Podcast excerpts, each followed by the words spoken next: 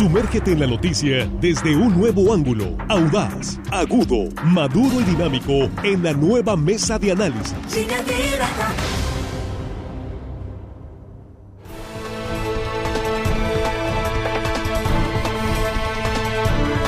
Estamos aquí de regreso, ya estamos en la mesa de análisis de línea directa este viernes 5 de agosto, primera emisión. Con un saludo para usted que continúa con nosotros. Muchas gracias por compartir esta transmisión en vivo. Y saludamos aquí a nuestros compañeros. Jesús Rojas, ¿cómo estás? Muy buenos días. ¿Qué tal, Víctor? Buenos días. Buenos días para los compañeros y buenos días para el auditorio. Listos para comenzar en este viernes que ya se antoja relajado. Así es, ahora sí es viernes. ¿eh?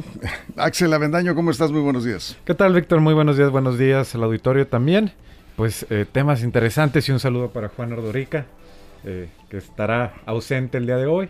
Aquí cubriéndolo, me faltó el cubrebocas temático nada más, eh, de algún personaje. Sí, y el saludo. Y el saludo. Hello. Hello. y es viernes, eso sí. Y como dice Juan, vale por triple y en la tarde hasta cuádruple. Exacto, sí, así es. bueno, eso, eso está cubierto, perfecto. Armando Ojeda, ¿cómo estás? Muy buenos días, bienvenido. Muy buenos días, amigo Víctor Torres, Axel, bienvenido, este, cubriendo a Juan Ordorique este día, Jesús, compañeros acá de la producción y a toda la gente, Víctor, que nos sigue, nos escucha amablemente aquí en nuestro queridísimo estado de Sinaloa. Y más allácito de nuestras fronteras, amigo, que la gente ahí está con nosotros, pues siempre siguiéndonos amablemente. Sí, y nosotros muy agradecidos, eh, por supuesto, más allácito, allá con nuestros paisanos que están eh, más allá de la frontera del país y como siempre un gran saludo. Extrañando su tierra, extrañando todo lo que representa Sinaloa para ustedes, sabemos, sabemos, y muchos de Veracruz, de, Estados Unidos, todo lo que es, la zona de California, Arizona, en fin, de Texas, eh, amigos también de Chiapas, han estado reportando de Querétaro, de Guanajuato, sinaloenses que están extrañando su tierra más en estas vacaciones. Bien, pues vamos a entrarle al tema que está en estos momentos a nivel nacional en revisión. El tema de la seguridad. Y en Sinaloa, pues hay que ver cómo vamos, porque ayer se informó, algo que a mí realmente sí me sorprendió, yo creo que a muchos, que en lo que se refiere a robo bancario, ha incrementado tanto la incidencia o ha bajado mucho en otros estados, en Sinaloa, pues eh, que Sinaloa tenga más robos bancarios que la Ciudad de México, francamente me resulta increíble. Y, bueno, es un delito que, ha gozado de, impunidad, hay que decirlo. En tanto que han bajado algunos delitos, otros se han incrementado. Y ahí vemos violencia familiar, este, violación, en fin. Y el robo bancario, francamente sí me sorprende muchísimo. Este, eh, digamos, la ubicación de Sinaloa en lo que se refiere a la estadística nacional. Jesús, abrimos la mesa. Sí, Víctor, así es. Escuchábamos la información que daba la Coordinación General del CEPS, esta coordinación ciudadana. Del Consejo Estatal, de, Seguridad Pública, esta coordinación ciudadana que tiene haciendo evaluación respecto a las políticas de seguridad ya de tiempo, ¿no? De tiempo atrás. De hecho, es una de sus funciones. Este eh, mecanismo que tienen ellos para difundir la información se llama ah, Ciudadanos Y ahí hacen análisis precisamente de cómo van las estadísticas, cómo van los datos. Y hacían una, un comentario interesante respecto al robo bancario. Que en este año llevamos 16, 16 robos bancarios y el comportamiento va a la alza, ellos dicen es preocupante porque estamos incluso llegando como en entidades federativas donde hay muchísima más población. Entonces ellos alcanzan a detectar un foco rojo que lo ponen a, digamos, a escrutinio de la autoridad y, de, lo comparten con la sociedad.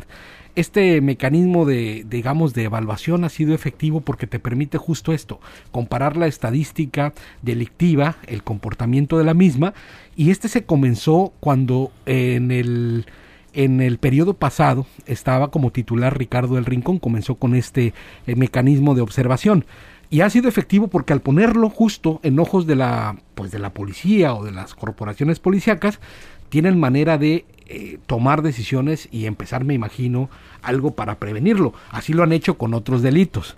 La situación es que en Sinaloa hay delitos que suben, hay delitos que van francamente a la baja y hay otros que están preocupantemente a la alza. Ahorita podemos platicar. Pues aquí estamos lanzando una, una eh, pregunta a la audiencia y es donde queremos, eh, si son tan amables de, su participación, que nos digan ¿En qué colonia eh, viven o en qué comunidad? ¿Y cuáles son los delitos más comunes en tu colonia o en tu comunidad? ¿Cuáles son esos delitos más comunes? Si es uno, si es dos, frecuentes. Nos decían acá el robo de celular, acá nos está pasando un reporte, el asalto pues a, transeúntes, eh, sobre todo en zonas comerciales. Pero vamos contigo, primera vuelta, Axel. Sí, eh, bueno, estaba leyendo acá la información de lo del CESP, el Consejo Estatal de Seguridad Pública. Eh, como nota, eh, digamos, esta evaluación que hacen y a Culiacán ubicarlo en segundo lugar a nivel nacional es una cuestión estadística. No es que en números exactos tenga más asaltos que la Ciudad de México, evidentemente por el tamaño de eh, la capital del país o de otras entidades como Nuevo León. En números, digamos, brutos, hay un mayor número de asaltos, evidentemente, en las principales ciudades del país, pero en, la tasa por cada 100.000 mil habitantes, es donde Sinaloa destaca y se ubica en el segundo lugar a nivel nacional. Eh, también eh, comentaban de parte del CESP que uno de los grandes factores, y lo hemos comentado, se lo he escuchado yo a Jesús en diversas ocasiones, que fomenta que sigan ocurriendo este tipo de hechos es la impunidad. Y sí lo, lo remarcaban muy bien en el Consejo de Seguridad. Eh, ha sido casi del 100% la impunidad en el tema de los asaltos bancarios. No hay es raro que haya detenidos eh, cuando escuchas que hay un asalto, salvo, por ejemplo, eh, que este fue un caso llevado al extremo, lo ocurrió en diciembre del año pasado cuando asesinaron a un empleado bancario en una sucursal en la isla Musala. Ahí, digamos, ya nos fuimos a un extremo, incluso para este tipo de delitos, y ahí sí hubo intervención de la policía, agarraron a los presuntos culpables y se está llevando el proceso judicial contra el presunto responsable de asesinar al empleado de ese banco. Pero salvo ese, yo no recuerdo ningún otro que hayan detenido a, a algún asaltante o presuntos asaltantes. Es casi de ley y por eso creo que es tan fácil hacerlo, que tú sabes que puedes entrar a asaltar un banco y que nada te va a pasar. Sí, no, y además ayer en esta sucursal de Banorte en Plaza Cinépolis, el asaltante vestido de negro, que así lo describen, se mete a la sucursal bancaria, se va a la fila y va directamente con un cuentaviente Armando, lo asalta, le quita 80 mil pesos y sale tan tranquilo como Pedro por su casa sin que nadie llegara para tratar de atraparlo. Nadie hizo una llamada al 911 o, qué pasó ahí, no sabemos. El caso es que pues eh, debieron de pasar por lo menos tres minutos para ese asalto, para que saliera eh, y escapara este delincuente, eh, que este también logró salir sin ser detenido. Sí, Víctor, los estudiosos en la materia, los que siguen las estadísticas, los números, como el Consejo Estatal de Seguridad Pública, pues ofrecen y presentan eh, la radiografía de la seguridad a las autoridades. Pero ¿qué hacen las autoridades con esos números? Hasta la fecha eh, yo no veo grandes avances. Sí, sí, sí ha habido, hace su tarea el, el, CES, por ejemplo, el Consejo Estatal para la Seguridad Pública, y ellos hacen su trabajo, pero pues seguimos siendo, eh, siendo ubicados, Sinaloa incluso de acuerdo a una estadística que estaba viendo yo, se ubica entre los cuatro estados más violentos del país, solo por debajo de Guerrero, Morelos y Baja California. Y aquí en Sinaloa, por ejemplo, también eh, los seis municipios más violentos son Culiacán, El Fuerte, Nabolato, Ahome, Mazatlán y Guasave. Eso, eso resulta de, precisamente de esta estadística, estos estudios que recogen estos organismos. Eh, el robo bancario, lo decía Jesús ahorita, va a la alza y es preocupante, dicen las autoridades. Sí, muy preocupante, pero ¿qué se hace? ¿De qué sirve saber y conocer las estadísticas si la autoridad competente, pues bueno, este, sigue dando, eh, dejando mucho que desear en, en materia de prevención y de ataque y de combate a la inseguridad?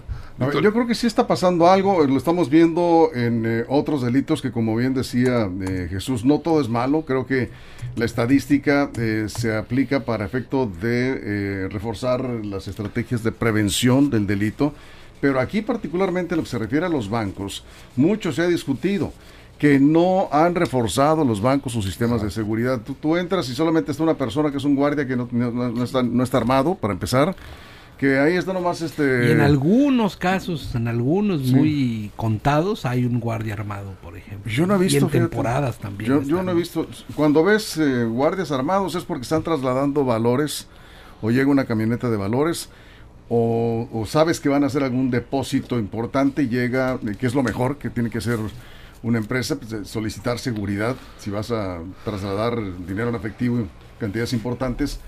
Y de ahí fuera, pues eh, yo veo personas que están ahí nada más para decirte que no uses el celular, para decirte que, pues, indicarte las medidas sanitarias con el gel antibacterial, pero no los veo en un plan de prevención. Es decir, no están cumpliendo los bancos con la, con, con la seguridad que ellos deberían también de proporcionar y no veo tampoco una coordinación con las autoridades eh, de seguridad pública municipal o estatal. No, Al menos no se ve. Sí, como si lo hacen, por ejemplo, algunas cámaras, ¿no? Eh, la Cámara de Comercio de vez en cuando se reúne con la autoridad para ver el tema de robo a comercio precisamente. También eh, cuando sectores empresariales se unen para platicar y dialogar sobre el tema por ejemplo, el secuestro, que es uno de los delitos de menor incidencia en Sinaloa. Solamente dos casos en todo el año. Hay meses que están prácticamente y para bien, pues sin ningún tipo de este delito.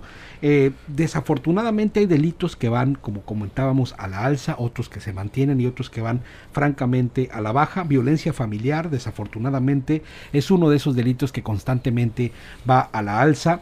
El robo a vehículo también es un tema pues que debería preocupar, es un tema que se presenta aquí con regularidad, pero hay otros delitos que van a la baja, por ejemplo el del homicidio eh, que, se ha trabajado. Eh, desafortunadamente también el delito de violación tiene un comportamiento ahí a la, alta, pero este, hay algunos otros que tienen muy baja incidencia, ¿no? Este, y yo creo que la estadística... A ¿Cuáles son los que tienen más baja incidencia? Mira, los que tienen más baja incidencia es secuestro, como te digo, ese está prácticamente en uno de dos casos en todo en todo lo que va del año. Eh, va también, digamos, el delito de eh, robo a casa habitación no es tan alto, no ha sido tan alto en cuanto a denuncias presentadas, ¿no? Eh, y la violencia familiar va para arriba.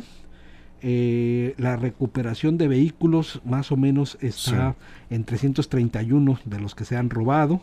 Eh, el homicidio culposo va ligeramente a la, a, la, a la baja, va a la baja y lesiones también derivadas de, lesiones va también a la baja en cuanto a lo que va del año. Pues son, no son pocos, ¿eh? No, Los que tienen tendencia a, a, la, baja. son, digamos, son, digamos, homicidios también. Homicidios sí, homicidio va a la, va a la, va a la baja y el creo que la estadística sirve para tomar decisiones y el gobierno de ahí se toma también para poder hacer pues planes para poder bajar específicamente los delitos. Eh, sí, aquí Jessica López nos está comentando que antier la policía estatal detuvo a un asaltante en una sucursal de Bancopel y Banco Azteca. No sé si están juntas, pues, no, no, he visto, este, son, son dos, dos eh, marcas diferentes, dos eh, grupos diferentes. Esto me dice fue en una, en, me está comentando? Frente a la bodega Horrera en Chulavista. ¿Es Culiacán? En Culiacán. Antier nos comenta. Bueno, ahí está el dato, con mucho gusto y gracias por la información. Axel. Sí, bueno, nada más comentar que, eh, bueno, obviamente es importante que detengan a los asaltabancos o presuntos asaltabancos, pero hay que ver el seguimiento que tiene a nivel judicial. Si no llega hasta una sentencia, eh, el hecho de que lo detengan y quizás salga libre porque no se acredita el delito y entonces eh, no hay una sanción, entonces ahí seguiríamos hablando de impunidad. Tiene que haber un proceso judicial más allá de la detención por parte de la policía, pero evidentemente es un primer paso. Eh, ahorita mencionabas, Armando, y quería retomar el tema que Sinaloa es de los estados más inseguros de, eh, del país. Me llama la atención porque recientemente eh, el gobernador Rocha y el gobierno del estado en general han sido como muy enfáticos en que han logrado reducir el nivel de inseguridad en Sinaloa en general, a tal nivel de que no estamos entre los primeros en materia de inseguridad. De hecho, el gobernador dijo que él recibió a la entidad en el número 2 12 en estos términos y que ha logrado que baje 7 lugares, es decir, que llegue hasta el 19, aclarando nada más, eh, aquí digamos va un poco, eh, entre más te acerques al 31, eres más pacífico. Sinaloa dice estaba en el 12 y ahorita está en el número 19 de las 32 entidades que hay. Me llama la atención por esta cuestión de, de las cifras y también retomando las estadísticas. Sí hay delitos eh, que han ido a la baja, ya lo mencionaban, el, el homicidio es uno de ellos. El homicidio doloso, ha subido el culposo, ha, subido también la violencia familiar y eh, las violaciones, pero esto también va diferenciado por municipios. Y bueno, si quieren ahorita comentamos esto Bien, un poquito más. vamos a hacer una pausa en radio y nos quedamos sin cortes en redes y vamos a regresar. ¿Cuáles son los principales delitos que se cometen en tu colonia o tu comunidad? Ojalá nos puedas dar tu opinión. Aquí estamos en Facebook, línea directa portal, en vivo. Interesantes los comentarios, sin duda muy agradecidos por ello. Vamos a regresar después de la pausa en la mesa de análisis de línea directa el tema de seguridad. ¿Cómo vamos? Información confiable, segura y profesional. Línea directa. Información de verdad. Con Víctor Toro. Línea directa.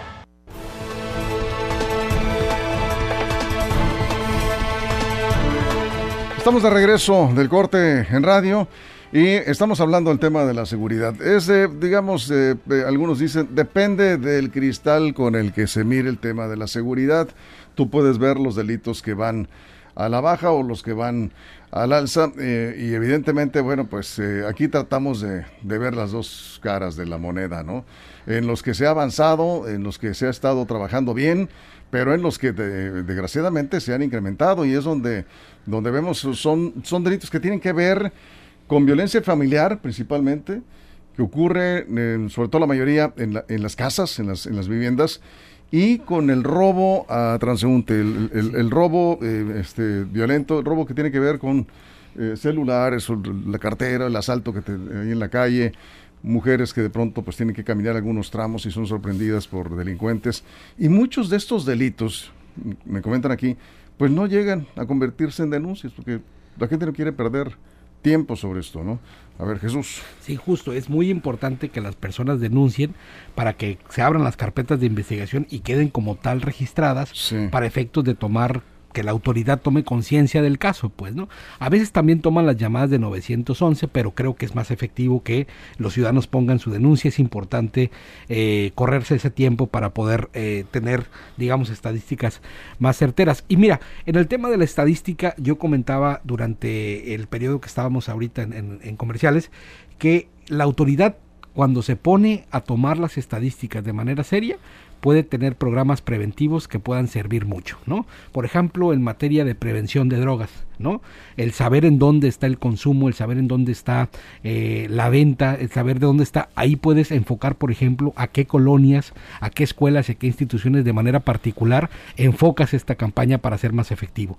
Lo mismo cuando tienes los datos de cuáles son las colonias, las horas, en qué momentos y los tipos de vehículos que más se roban, por ejemplo. Ahí también puede ser efectivo. Y por ejemplo, en este caso que va aumentando, pero que ya se están aplicando eh, políticas de prevención en materia de homicidio eh, culposo, Sí. saber, por ejemplo, que el no usar casco en las motocicletas es una condicionante altísima para que suceda un deceso desafortunado, ¿no? El no usar cinturón. Esas estadísticas, cuando las aplica la autoridad y hace programas de prevención en consecuencia, baja la incidencia. de Bien, aquí nos, nos aclara eh, el licenciado Abraham, eh, eh, Abraham, sí, bueno, el delito de asalto es distinto al de robo bancario, ¿sí? Ese está contemplado en un artículo distinto, de acuerdo, tiene, tiene toda la razón. El eh, delito que ocurrió ayer en una sucursal bancaria es robo a un eh, cuentaviente, pero es en el interior del banco. Para mí, en lo particular, el asalto bancario no se da contra la institución, pero se da contra un cliente de un banco, Axel, dentro de una, de una, de una sucursal, lo que indica que, pues evidentemente está fallando la seguridad del banco, porque si entró este del- delincuente en lo que le quita el dinero al señor que estaba en la fila, que para empezar hay que saber cómo se enteró que llevaba ese dinero, siempre ha sido la, la- la pregunta que nadie responde, pues pasó algo de tiempo, nadie hizo una llamada, nadie, eh, o si le hicieron, pues no llegó nadie. El caso es que estos, estos asuntos no deberían de pasar, o por lo menos este delincuente debe haber sido ubicado y detenido. Pues no, no sucedió. Axel. Sí, eh, lo que iba a comentar, eh, es importante saber que ante qué delito estamos, pero yo, yo estaba reflexionando, eso le va a tocar en su momento, pensaba a los agentes del Ministerio Público, y después pensé, eso no va a pasar si no se detiene a la persona responsable. Claro. Digo, No es que no sea importante qué delito sea, pero eh, eso pasa a segundo término porque mientras no se detenga a la persona responsable de haber asaltado a este cuentaviente, ni siquiera vamos a saber qué tipo de delito es porque esa es una tarea evidentemente de los ministerios públicos definir dentro de qué tipo penal se enfrasca esta acción. Si no hay a quien acreditarle este delito, entonces creo que está de más siquiera la discusión de qué delito exactamente es. Lo importante es que se detenga a los responsables y llevarlos ante la justicia. Si no, ya lo comentamos, la impunidad solamente eh, propicia que sigan existiendo ese tipo de hechos. Y quiero retomar las cifras. Eh, complicado hallar como exactamente cuáles son los delitos por colonias, pero sí hay eh, cifras muy claras en cuestión de municipios. Yo lo revisaba la organización Semáforo Delictivo y Culiacán. Pues bueno, los que viven en Culiacán hay que tener cuidado. Evidentemente la capital eh, concentra homicidios eh, con 59% de todo el estado, robo a vehículos 48%, así que cuidado con la cuestión de los vehículos y robo a negocios. Sigue siendo muy alto. ¿no? 78% tiene Exacto. Culiacán respecto Sí. del resto del estado. Eso sí, Mazatlecos, cuidado, robo a casa, habitación, 69% en Mazatlán y también extorsión, Mazatlecos, 43%. Sí, desagregar los datos es muy, muy importante turístico. para saber cómo pasa. Vamos contigo, Armando. Dice aquí Luis, eh, dice Luis que también muchos de estos delitos tienen que ver con el uso de drogas. Y ese es un punto importante. Muchos de los delincuentes son adictos que van a buscar al primero que se- la primera oportunidad para conseguir dinero para seguirse drogando. Ese es un problema bastante serio, sobre todo en las colonias y algunas comunidades rurales. Armando. Muy interesante los números que presenta Axel, este, son desalentadores y, y preocupantes, eh, pero son números, a final de cuentas, que deberían de tomar en cuenta, pero de manera urgente las autoridades encargadas de la seguridad. Por eso digo yo que, estos números, pues, ¿de qué sirven si, no, si la autoridad no va a actuar? Yo creo que las estadísticas más bien sirven para ex- exhibir la ineficacia y poca efectividad de las autoridades competentes en la materia para ofrecer la seguridad a, los ciudadanos. Yo soy un convencido que las estadísticas pues solo exhiben autoridades ineficientes y corruptas. Los números huelen a delito, estos números huelen a negligencia, huelen a abuso de autoridad muchas veces y a impunidad. Es lo que prevalece. Eh, podemos tener estudios muy a conciencia y reales de lo que está pasando, pero si no sirven de base para tomar medidas y diseñar estrategias de cómo combatir ese delito, pues de nada sirven. Ahí van a seguir estudiando. No, sí sirven, los Armando. organismos. Bueno, sirven para ver, saber. ¿Tú quieres la una, comu- una comunidad donde no haya delitos? No, no, siempre sea, va a haber delito, Víctor, por supuesto. Bueno, entonces. Como- y- y- ah, bueno, entonces tú quieres una comunidad eh, callada, entonces, en, donde, no, no, en no. donde el delito ver, lo vamos a solapar. No, por supuesto. Tú dices que las estadísticas no sirven. Sí. Mientras no sean utilizadas como herramienta para diseñar estrategias. ¿Y cómo reales. sabes tú que no se utiliza? Pues bueno, estamos viendo la percepción, aquí estamos viendo los números. Bueno, le- evidentemente también las estadísticas sirven para ajustar las estrategias. Si hay estrategias de prevención, tú eres un periodista con muchos años Sí, de sí, lo- experiencia. lo sé. Y Hay efectivamente estrategias, existen pero- estadísticas sí. que indican que algunos delitos suben, No, yo- otros delitos bajan. Claro que deben de aplicarse las medidas para modificar. ¿Qué hay que hacer para que no ocurran tantos asaltos bancarios? ¿Cuántas veces lo hemos dicho de los asaltos bancarios? Tiene que ver con la autoridad y tiene que ver con los bancos. Claro, por supuesto. Sí. ¿Y por qué no se coordinan? Sí, ¿Por qué no sirven estos números para y esos hechos para decir, No, las bueno, estadísticas pongámonos de. Yo acuerdo? Lo que voy es, yo defiendo la estadística y defiendo el trabajo de investigación, de recabar datos de los delitos denunciados. Son positivos, Víctor, Ah, por supuesto. bueno, perfecto. pero Qué que bueno que sirvan, eso, pero Yo- que sirvan como creo que- base, pues, para, para diseñar y para actuar Por en base que- a esos datos. Por supuesto es lo que, yo digo. para eso. Que funcionan algunas estrategias, sí. Que no funcionan otras, también es cierto. Hay que ajustarlas, pero las estadísticas, por supuesto que sirven. Eso es lo que hay que aclarar nada más, ¿no? Entonces, estamos de Ah, acuerdo. no, claro, sirven? claro, pues son necesarias, pero te- insisto, Bueno, que pues. sirvan de herramienta, que sea un paso Yo hacia que- la consecución Estamos del combate al delito. Es lo mismo. Ah, pues, A ver. Jesús. Mira, yo creo que lo que plantea Armando es que eh, toda la sociedad quisiera, no yo mismo, que las cosas fueran prontas, que las fueran, fueran rápidas Claro. y si fueran inmediatas mucho Oye, mejor. años, Pero eso no es la realidad. Muchísimos la realidad años. es que se tiene que aplicar la política pública, darle seguimiento y que la autoridad se involucre. Por ejemplo, entiendo que hay campañas de prevención porque al darse cuenta que el homicidio, eh, que el homicidio do- doloso, Culposo. no, culposo más bien, el que tiene que ver con accidentes, pues ahora hay una campaña en donde se tienen que involucrar también los municipios, las policías de tránsito municipales para que puedan aplicar estos eh, programas preventivos para que no haya más muertes en cosas que se pueden evitar. Y eso también nos va a bajar mucho nuestro número, el número de homicidios al final de personas que lamentablemente mueren. Quisiéramos que fuera inmediato, sí, pero Sí. también ahí está la conciencia de las personas en hacerle caso a la autoridad, en comprarse un casco. En algunos municipios he entendido que hasta le regalan para las personas de bajo recurso casco. Es decir, hay una serie de factores La que se tienen que... Claro, o sea, Mm, es la sí. autoridad, somos Bien. nosotros, la Nos- verdad es que tienen que entrarle todos. Nos vamos. Un tema que creo que vale la pena re- eh, retomarlo, el proceso de denuncia de un robo, por ejemplo, a casa habitación. ¿Qué tan engorroso, qué tan rápido, qué tan eficiente es el Ministerio Público para atender una denuncia de este tipo? ¿Y qué tan probable es que recuperes lo que te robaron? No sé. Ahí sí ya sabemos. ¿no? Este, por eso es que la gente pues, prefiere no, no denunciar. Eh, hay mucho que hacer en materia de seguridad. Qué, qué bueno que traemos este tema a la mesa. Estaremos o no de acuerdo, lo creo en algunas cosas, pero lo que sí estamos de acuerdo es que se tiene que seguir trabajando con base en las estadísticas que están arrojando estos estudios. Como me quedo con lo que decía Armando al final, eh, las estadísticas tienen que servir para ajustar las estrategias, Axel. 30 segundos, nos vamos. Sí, pues es que si no hubiera cifras, si no hubiera estadísticas, sería caminar a ciegas. No creo que el primer paso es conocer los problemas y después actuar sobre ellos. Yo creo que sí han servido. eh, creo que la reducción incluso de homicidios dolosos ha ido en esta lógica de saber que teníamos un problema y enfrentarlo.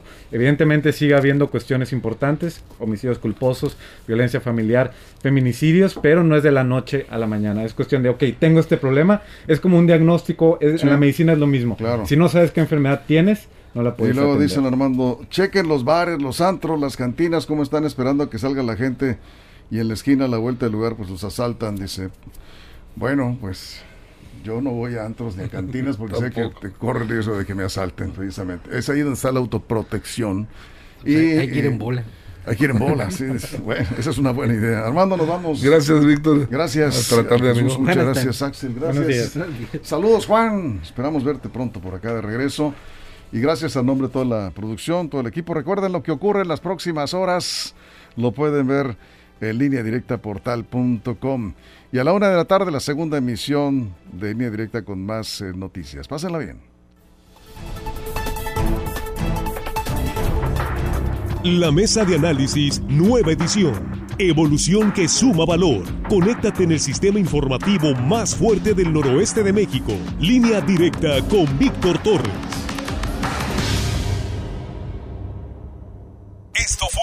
Línea Directa.